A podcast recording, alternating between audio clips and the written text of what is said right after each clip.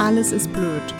Das Wetter, der Zug kam zu spät, ich krieg meine Beförderung nicht und meine Partnerin oder Partner hat mir mal wieder meine Lieblingsschokolade nicht mitgebracht. Alles ist blöd.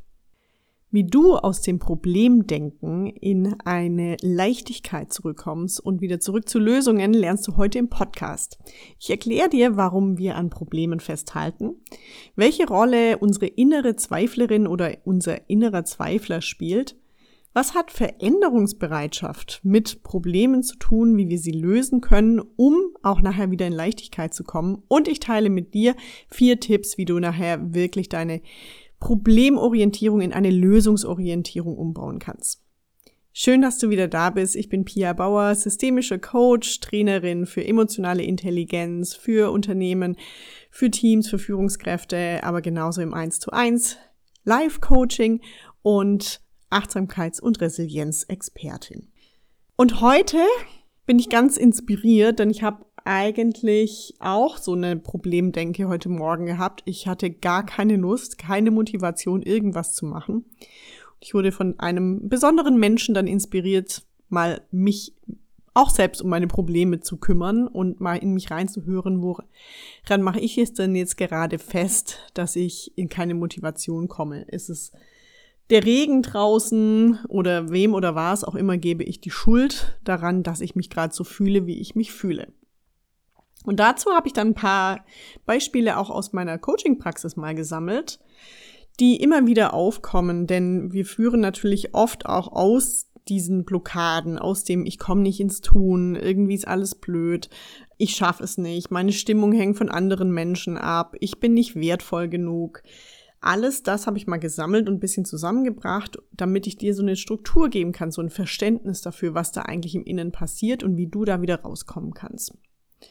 Und Beispiele sind zum Beispiel, was ich auch viel in, sag ich mal, auf was wir in der Arbeitswelt mitbekommen, ist so eine, so ein Gefangensein. Wie so ein wunderbar bunter Vogel, der sich in so einem goldenen Käfig bei, bei den meisten, die jetzt das Privileg haben, sich auch ähm, coaching-technisch sich um sich zu kümmern und die auch schon gemerkt haben, ich muss da was verändern.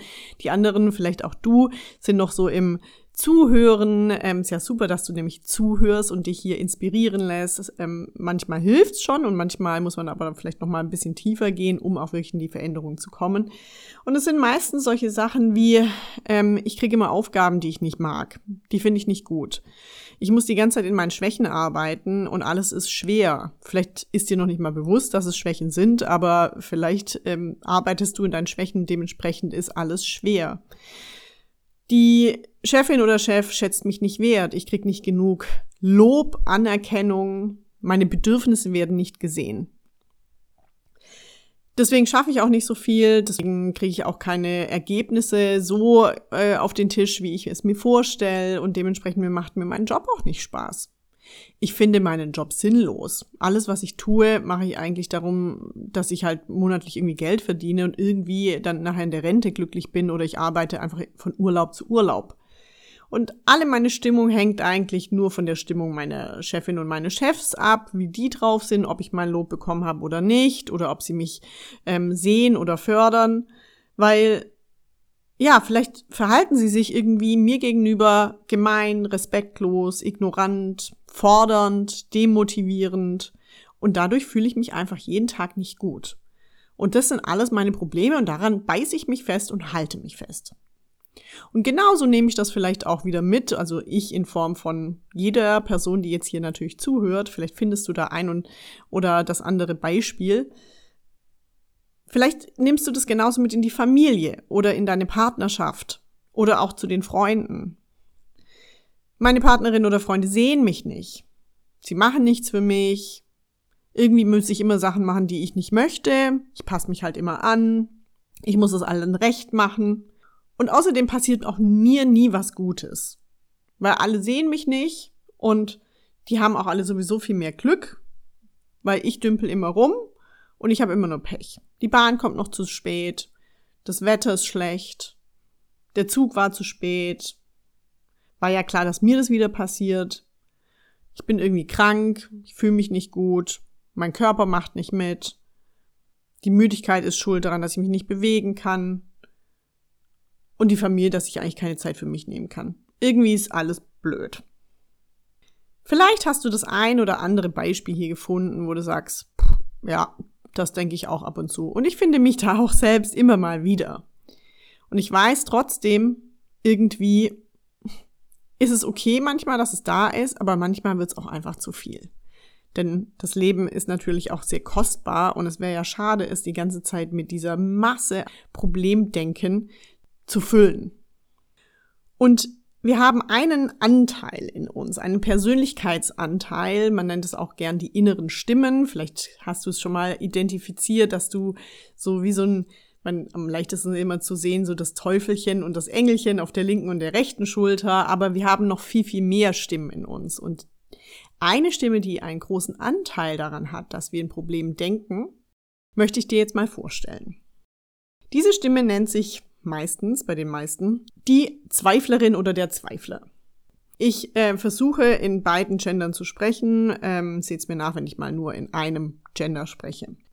Wie ihr vielleicht gemerkt habt, kann bei manchen von uns oder bei vielen von uns diese Stimme sehr laut sein. Diese Stimme wird manchmal in manchen Situationen, gerade wenn so, wenn so negative Emotionen da sind, sehr groß. Und diese Problemdenke der Zweiflerin oder des Zweiflers kann einen auch richtig gefangen halten. Es startet manchmal mit so einem kleinen Zweifel, vielleicht so eine auch Intuition kann es auch sein. So, hm, möchte ich hier wirklich sein? Oh, das Verhalten der anderen ist irgendwie komisch. Aber die findet auch ganz viel in uns selbst, was wir auch verändern sollten oder nicht gut genug machen. Ähm, da könnt, gehört vielleicht auch noch mal so ein bisschen die Perfektionistin dazu oder der Perfektionist.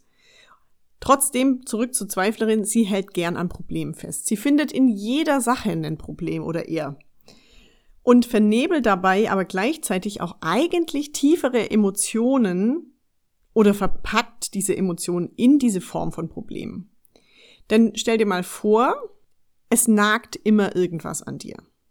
Es ist immer so eine Unruhe da, so eine Unzufriedenheit, vielleicht so ein Gefühl von Minderwertigkeit, ich bin nicht genug, ich mag mich selbst nicht.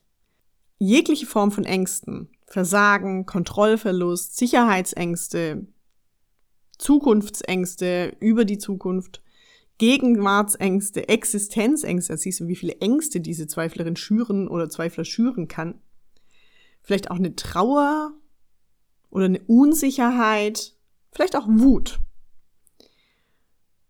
Und diese Zweiflerin ist so intelligent, die verpackt es dann nicht in, sagt dann nicht, okay, ich fühle Wut, was können wir dagegen tun?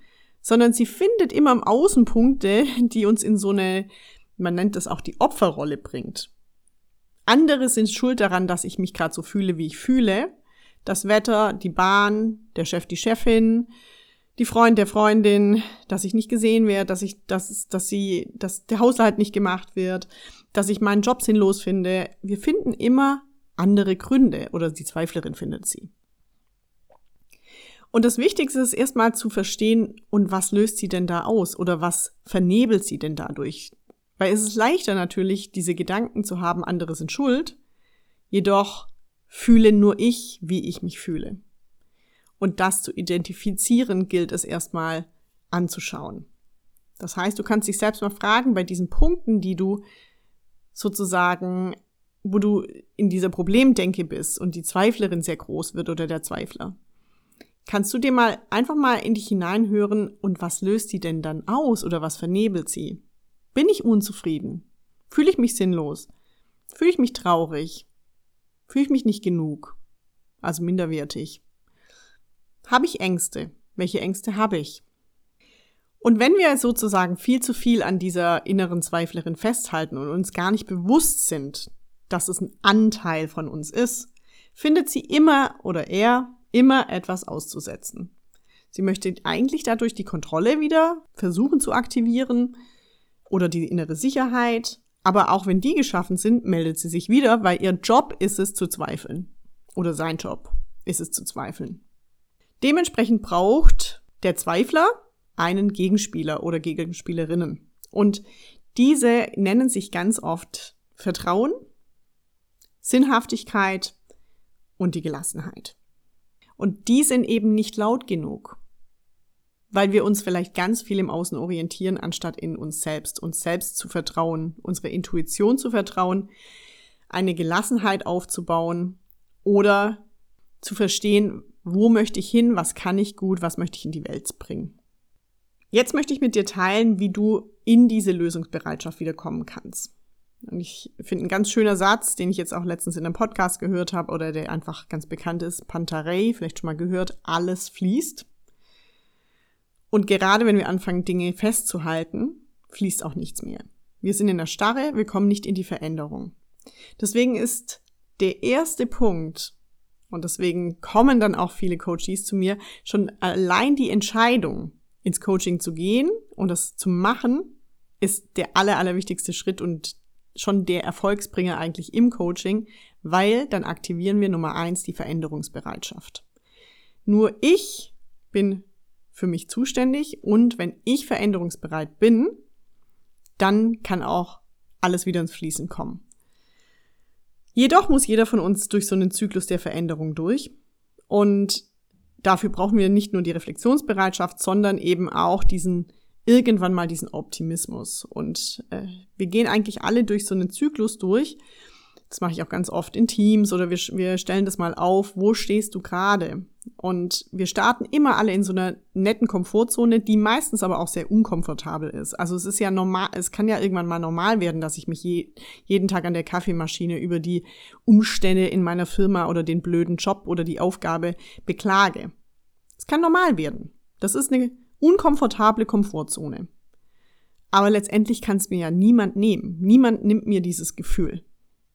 Und dann kommen wir irgendwann mal in so eine Form von Widerstand. Irgendwann fühlt sich das nicht mehr gut an. Innerlich sagen wir irgendwie, mm, da verändert sich irgendwas. Vielleicht hast du dann irgendwie neue Chefin und Chef bekommen und auf einmal ist es alles noch unkomfortabler. Und du merkst aber auch, ich komme da irgendwie nicht mehr raus. Und neben dem Widerstand so, ich möchte es nicht sehen, ich möchte es nicht fühlen, alle anderen sind schuld, vielleicht macht auch mein Körper irgendwie irgendwelche Anzeichen von, äh, ich habe ständig Kopfweh, immer einen Druck auf der Brust, ähm, ich fühle mich krank. Irgendwann kommen wir in diesen Punkt, wo wir jetzt richtig verwirrt sind. Da kommen dann diese Emotionen auch mal hoch. Manche bleiben total im Widerstand stecken, auch sehr lange Zeit. Manche sind auch sehr lang in diesem Verwirrungsanteil. Verwirrung nennen wir auch manchmal Teil der Tränen, so dieses, okay, wir wissen, es gibt kein Zurück mehr in die Komfortzone, ich muss da durch. Es tut auch weh, jegliche Form von Altem loslassen kann auch mal schmerzhaft sein. Vielleicht zum Beispiel, wenn wir merken, okay, die Partnerschaft hat dann doch nicht funktioniert und am Anfang will ich es eigentlich nicht sehen und irgendwann merken wir, es geht nicht mehr. Dann tut's erstmal weh. Da ist auch noch niemand Neues da, da ist noch keine neue Liebe da. Da ist noch keine Veränderung, ich mag mich selbst da. Und dann kommt irgendwann mal, und da sagt man manchmal, Zeit heilt die Dinge, manchmal ist es auch nicht unbedingt die Zeit, manchmal ist es ein, eine Veränderung, die ich aktiv eingehe, ein Umzug, ein Wechsel der Aufgabe, eine andere Person, muss aber auch nicht sofort stattfinden, sondern vielleicht auch mal, ich gehe nur auf ein Yoga-Retreat eine Woche. Dann haben wir das Gefühl, oh, ich bin hier im Tunnel, ah, da hinten ist das Licht am Ende des Tunnels. Ich komme aus dieser Starre, aus dieser Verwirrung, aus diesem Schweren, komme ich raus und sehe am Ende des Tunnels das Licht. Und das Licht bedeutet, da ist ein Optimismus da. Es mag anstrengend sein. Wir fühlen uns potenziell auch hart erschöpft. Jedoch ist da so ein Lichtblick. Und das Licht, was wir auch manchmal im Yoga sagen, das ist ja eines der wichtigsten Dinge, die uns sozusagen zur Aufklärung leiten, zur Erleuchtung, zum Leben. Alles Leben und Licht ist ja ganz, ganz eng beieinander. Das, da ist noch nicht alles ganz leicht, aber da ist diese Zuversicht da. Und dann sind wir in dieser Veränderungsbereitschaft. Also manchmal kann das schneller, manchmal länger gehen. Nur das Wissen darüber ist schon mal wichtig. Und da gibt's immer so dieses schöne Mantra, ich bin der Schöpfer oder die Schöpferin meines Lebens. Ich bin verantwortlich für meine Gedanken, meine Gefühle und mein Handeln. Und dann kommen wir auch schon zum zweiten Punkt, dich selbst zu verstehen. Wenn du in dieser Veränderungsbereitschaft bist, dann kannst du dich mal zwei Punkte fragen, die ich heute mal mitgebracht habe. Und das sind, nennt sich auch irrationale Überzeugungen. Das eine ist, das nennt sich auch das Katastrophendenken. Und dann schau dir mal an, wie oft du etwas Negatives denkst. Sowas wie, das kann ich nicht, es wird was Schlimmes passieren, die anderen sind schuld, das schaffe ich nicht. Kontrollier dich mal darauf. Das ist so eine Art Katastrophen- und Opferdenken.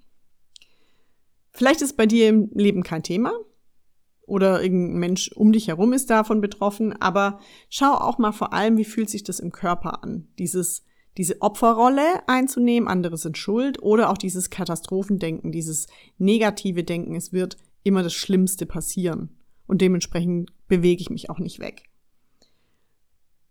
Und dabei ist es immer wichtig, diese negative Situation zu nehmen und umzuwandeln. Wie das funktioniert, kommt gleich im nächsten Schritt. Der andere Punkt, das Verstehen, ist auch nochmal wichtig. Wie ist denn deine Frustrationstoleranz? Also wie sehr kannst du auch Dinge aushalten, die vielleicht eine Weile nicht so gut laufen? Da gibt's auch nochmal zwei Formen. Manche halten enorm viel aus. Diejenigen, die eine hohe Anpassungsfähigkeit haben. Und manche hüpfen von einem Ding zum nächsten, weil sie vielleicht auch eine Frustration gar nicht aushalten können. Weil die Zweiflerin so stark ist, dass wir eher in, schneller ins Tun kommen, als mal durch etwas durchzugehen. Und für die anderen ist es so, ich zweifle die ganze Zeit, aber ich halte es richtig lang aus. Und fühl dann nochmal bitte in dich hinein. Welche Gefühle sind denn da? Und welches Verhalten, welche Gedanken lösen diese Gefühle aus? Und bleib mal nur bei dir selbst. Das wäre nämlich der dritte Punkt, Perspektiven zu wechseln. Und am leichtesten ist es, wenn du mal die Situation mit Figuren aufstellst, wenn du draußen in die Natur gehst und einfach mal ein paar Figürchen, also in Form von Kastanien etc. sammelst und mal aufstellst, wer ist denn da immer so involviert, dich selbst mal aufstellst und auch mal, mal identifizierst, was so deine Gefühle sind und dann einfach mal den Blickwinkel wechseln mal von links anschauen, mal von rechts anschauen, mal dir klar werden, mh, hm, wie sieht denn das aus deren Situation aus, aber auch vielleicht von oben. Und was wäre, wenn ich selbst alle Dinge in der Hand hätte? Wie würde ich denken, wie würde ich fühlen und wie würde ich handeln? Denken, zum Beispiel, ich kümmere mich darum, dass ich meine Stärken entdecke und nachher auch in diesen arbeite. Dafür werde ich mit meiner Chefin Chef sprechen, ob gewisse Aufgaben anders verteilt werden können.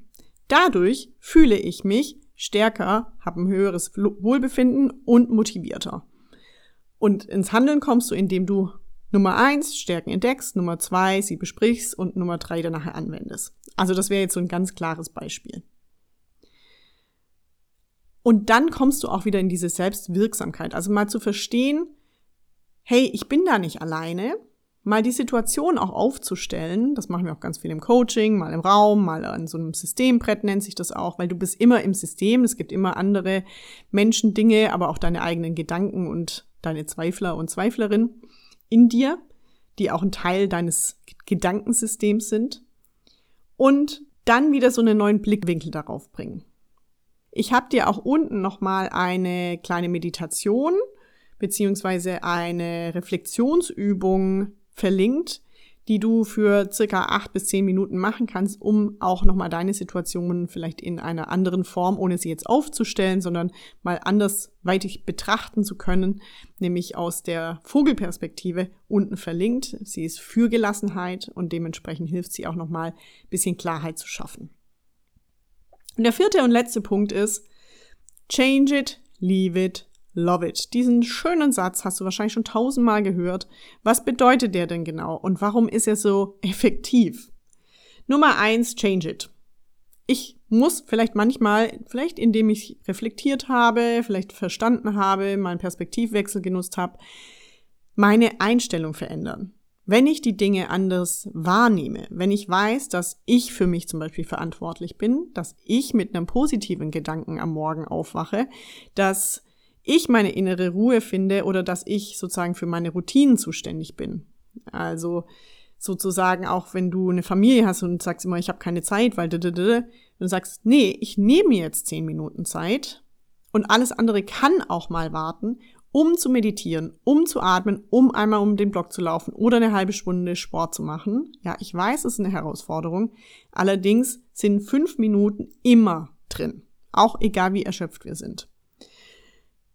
Wenn man seine Einstellung verändert, dann wissen wir, wir können Dinge verändern oder zum Beispiel sagen, okay, ich kümmere mich jetzt darum, dass ich, dass ich in irgendeiner Form meine Stärken erkenne. Love it heißt natürlich nicht mehr, wir müssen nicht immer alle Situationen lieben, aber wir können sie akzeptieren. Vor allem Dinge, die wir wirklich nicht verändern können. Wie? Ich nehme immer gerne das Beispiel im Außen. Wir können gerade nicht so viele Dinge in, an dieser Krisensituation verändern. Wir müssen sie in irgendeiner Form akzeptieren. Und natürlich löst diese Krisensituation sehr viel Unruhe und Ängste und Sorgen aus. Das hilft uns aber bei unserem täglichen Leben gerade nicht. Das heißt also, akzeptieren heißt vielleicht auch wieder change it, weniger Medienkonsum. Und Akzeptanz heißt, ich schaue aber auch gerade auf mich, guck, dass es mir gut geht und wie kann ich denn für mich am besten da sein, um auch für andere besser da zu sein. Und das kann sein, indem ich mal schaue, dass ich mich bewege, dass ich ähm, eine innere Ruhe finde, dass ich mir ein gutes Essen koche, gesundes. Und dann kommen wir mehr in so eine Akzeptanz oder vielleicht manchmal kann ich meine Chefin oder mein Chef oder eine gewisse Arbeitsstruktur nicht verändern. Dann durchatmen, Gelassenheit finden. Dritter Punkt, leave it. Wenn alles so nicht mehr akzeptabel ist, wenn wir wieder in die Veränderung kommen möchten, manchmal müssen wir Dinge loslassen. Und Leave It kann auch sein, dass ich meine Zweiflerin mal ein bisschen in Urlaub schicke, dass ich mal Grenzen setze oder positives Nein sage. Kann ich dir auch mal unten nochmal einen Podcast dazu verlinken. Dass ich vielleicht den Job wechsle oder die Chefin oder den Chef. Eine Partnerschaft, die nicht mehr gesund ist, die vielleicht schon lang kaputt ist. Eine Familie können wir meistens jetzt nicht unbedingt verlassen, aber da können wir eher so in dieses äh, Love it und äh, Change it, also meine Einstellung oder meine Selbstfürsorge aktivieren. Es gibt aber nicht immer die Lösung des Leave it, also es verlassen, sondern es wird oft auch so eine so ein, so ein Kompromiss sein. Und genau das kannst du dir auch selbst mal aufschreiben. Also Journal hilft da enorm, mit jemandem drüber sprechen. Ich sag mal so, es ist immer gut, jemanden zu haben, der sich da thematisch mit auskennt, denn auch Freundinnen und Freunde geben gern Rat und sie sehen sie ja oft aus ihrer eigenen Wahrnehmungsbrille, die total anders sein kann und dementsprechend ist es nicht unbedingt der Rat, den wir unbedingt bräuchten. Also ein Coaching zu nehmen ist zum Beispiel sehr, sehr hilfreich, vielleicht mal eine Stunde mal zu schauen, wo ist die Problematik. Also in einer Stunde löst man nicht so viel, da muss man schon ein paar mehr Stunden nehmen, nur schon mal ähm, Expectation Management und trotzdem eben auch nur schon diesen ersten Schritt zum Beispiel zu machen, meine Gesundheit, meine Selbstfürsorge zu priorisieren. Weil das Glück findest du auch immer wieder in dir selbst. Und zum Abschluss ist es okay, Probleme zu sehen. Sie sollten eben nicht überhand nehmen. Sie sollten nicht unser Leben einnehmen. Die Zweiflerin sollte nicht unser Leben übernehmen.